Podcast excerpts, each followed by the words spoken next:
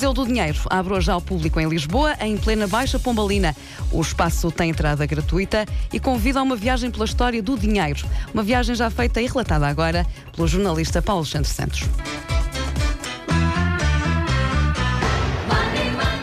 Cinco anos e muitas obras depois, o Museu do Dinheiro está finalmente de portas abertas no edifício da antiga igreja de São Julião.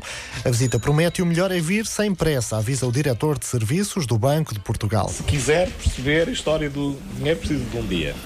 Eu estou a falar a sério e vai ver que vai aprender muito. Bom, eh, Eugênio Gaspar, não temos tanto tempo, mas eh, vamos à visita. Primeira paragem é a possibilidade de tocar numa considerável barra de ouro. Pesa 12 kg e 600 gramas e eu diria se fossem ao mercado comprar aquela barra, teriam que despender em função da cotação do ouro cerca de 400, 450 mil euros. Um rico pé de meia, mas por aqui o que não falta são objetos de valor incalculável.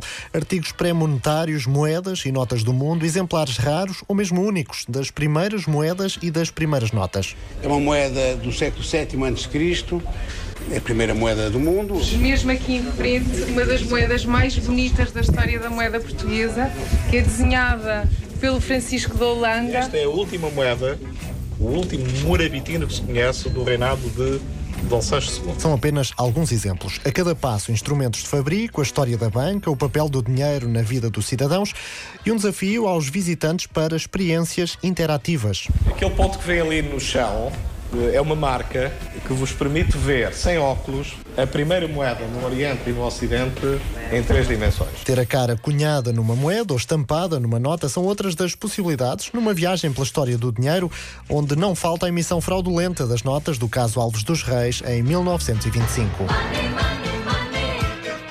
O Museu do Dinheiro abre hoje ao público para visitar de quarta a sábado entre as 10 e as 6 da tarde.